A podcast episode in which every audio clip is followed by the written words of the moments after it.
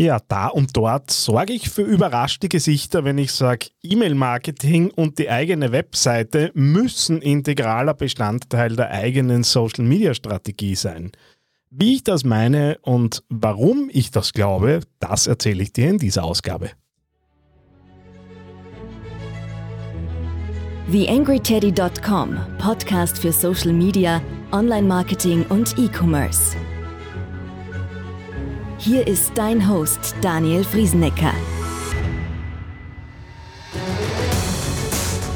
Hallo und Servus zu dieser Ausgabe des Digital Success Podcasts hier auf theangryteddy.com. Freut mich, dass du wieder dabei bist. Und was mich noch besonders freut, ist, dass KMU Digital endlich wieder auf Schiene gebracht ist. Äh, nicht nur, äh, weil damit wieder eine attraktive Beratungsförderung da ist, sondern äh, weil die Anrufe jetzt endlich weniger werden dazu, wann es denn die Förderung endlich wieder gibt.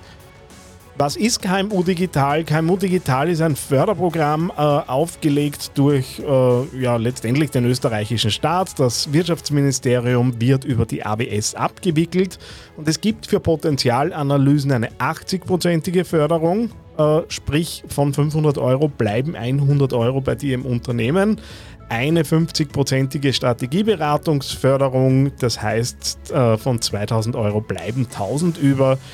Die Beratungen an sich sind mit 3000 Euro gedeckelt äh, und dann gibt es noch eine Umsetzungsförderung, wo du dir maximal 6000 Euro holen kannst. In Summe also maximal äh, 9000 Euro und bei der Umsetzung gilt eine Förderquote von 30 Prozent.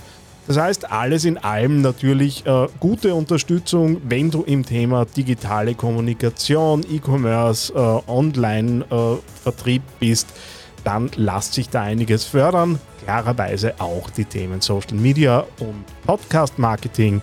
Ich begleite das Programm mittlerweile seit 2017. Ja, sehr gerne, lieber Nachwuchs.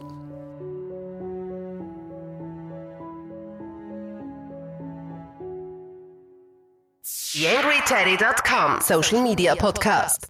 Ja, E-Mail-Marketing und die eigene Webseite haben natürlich jetzt im ersten Moment mal, äh, bis auf das, dass es sich im Internet abspielt, äh, mal relativ wenig gemein mit Social Media. Nur ähm, wir werden wahrscheinlich uns alle darüber einig sein, die wir so in Social Media unterwegs sind, dass unser Job in der Regel ja nicht äh, weniger komplex wird äh, und äh, die verschiedenen Algorithmen und Co. uns mehr und mehr fordern. Und letztendlich ist die Webseite und äh, die eigene E-Mail-Liste ja eines der ganz wenigen Dinge, die wirklich ich in der Hand habe und wo ich auch die Datenhoheit habe. Und was wir natürlich alle wollen, ist die User wieder ansprechen. Das heißt, es wäre gut, eine interessante Webseite zu haben. Es wäre gut, einen Newsletter oder eine Mailingliste zu betreiben, dessen Inhalt die Leute auch gerne irgendwie konsumieren. Dann haben wir natürlich das ganze Thema der Algorithmen.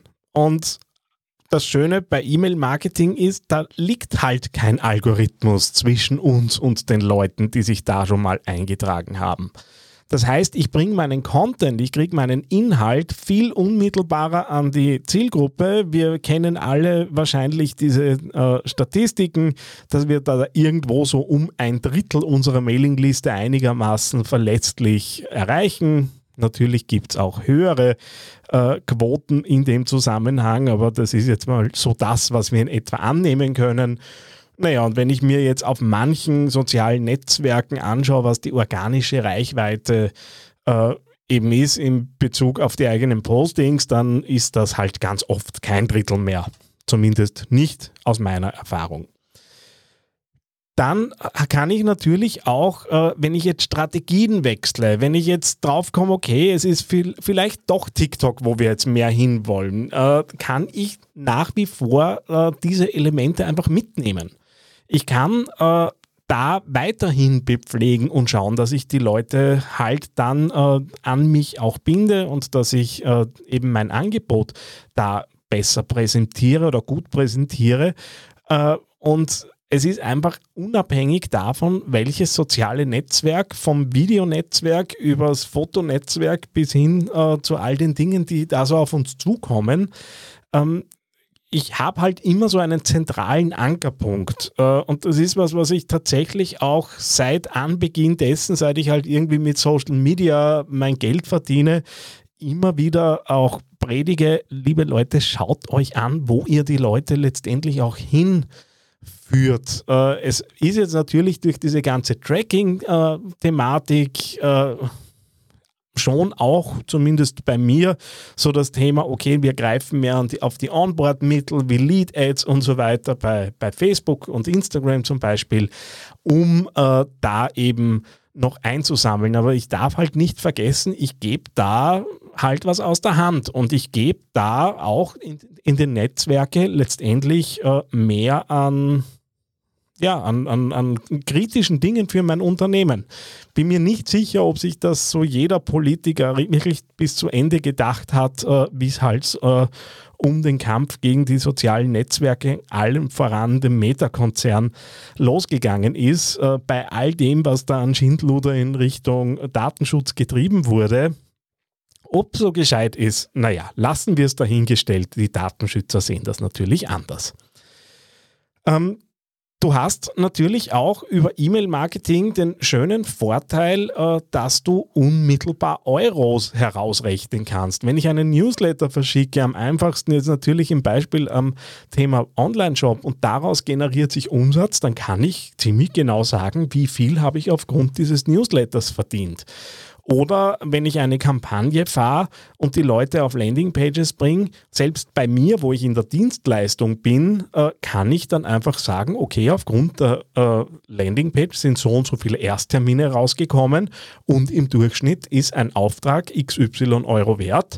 Ähm, das heißt, ich kann relativ schnell hochrechnen, was wird denn voraussichtlich, wenn es denn immer so läuft, wie es sonst auch läuft. Und nach äh, mittlerweile sechs Jahren in der Selbstständigkeit habe ich da ein bisschen Datenmaterial Material, ähm, kann ich das unheimlich gut einfach sagen, was rauskommt an Geld. Und äh, darum geht es uns üblicherweise ja auch so ein bisschen im Geschäft. Ähm, es geht natürlich schon auch darum, über Social Media diese äh, Kanäle ins Wachsen zu bringen. Also ich sehe es jetzt gerade mit meinem Nebenprojekt Getting Alive, das natürlich rein organisch im Moment funktioniert. Ich habe da, glaube ich, 50, 60 Euro an, an Beitragsbewerbungen reingeschmissen, einfach weil ich das Gefühl hatte, ich sollte das tun, ohne großartig da Strategie zu verfolgen, aber letztendlich das Wachstum äh, für den Blog, für den äh, Podcast, den ich jetzt so ein bisschen als Website-Element ehrlicherweise äh, äh, sehe. Ähm, und natürlich auch für, für den Newsletter. Äh, äh, Verteiler, den ich dort mit aufbaue, ähm, ist natürlich Social Media der richtige Ort, um genau die Leute dorthin zu bringen. Und ich habe manchmal so ein bisschen das Gefühl, dass das so im Tagesgeschäft, in der hektischen Posterei von, äh, von bunten Bildern und schnell geschnittenen Videos manchmal ein bisschen untergeht, dass äh, ich natürlich äh, da auch Dinge aufbauen kann, mit denen ich, ich, vielleicht erst im zweiten oder dritten Schritt dann äh, Umsatz fürs Unternehmen generiere. Der wesentliche Vorteil ist natürlich auch, äh, dass ich auf in einem Newsletter oder der, vor allem auch auf der Webseite natürlich in, ausführlicher werden kann. Äh, Dinge genauer erklären kann, äh, Media Mix betreiben kann. Ich kann ein Video neben einen Text stellen und dort vielleicht noch irgendwo eine Grafik einblenden. Das ist jetzt in Social Media nicht immer so möglich. Ich kann natürlich Teile davon nehmen und das macht ja, ist ja auch der Sinn äh, hinter dem ganzen Thema Snackable Content, äh, mir da eben Inhalte zu nehmen, um für das jeweilige äh, Netzwerk aufzubereiten. Aber ich kann komplette Information, um es den Kunden möglichst einfach zu machen, einfach schön auf der Webseite eben äh, integrieren. Und im Gegensatz zu sozialen Netzwerken habe ich einfach die Möglichkeit, meine E-Mail-Adressen hin und her zu transferieren. Da hat uns die Datenschutzgrundverordnung natürlich nicht recht geholfen dabei, weil wir ja dann wieder informieren müssen, liebe Leute, nutzen ein anderes System. Äh, das ist alles furchtbar lästig äh, aus der Marketerperspektive, aber letztendlich können wir uns relativ frei entscheiden, bei welcher äh, E-Mail-Marketing-Software möchten wir den Kunde sein, möchten wir selbst was betreiben und wie bespielen wir das Ganze so, dass es für uns passt. In Wirklichkeit würde ich im Normalfall so angehen, mir wie immer mal ein Ziel zu überlegen, was möchte ich denn von meiner Webseite?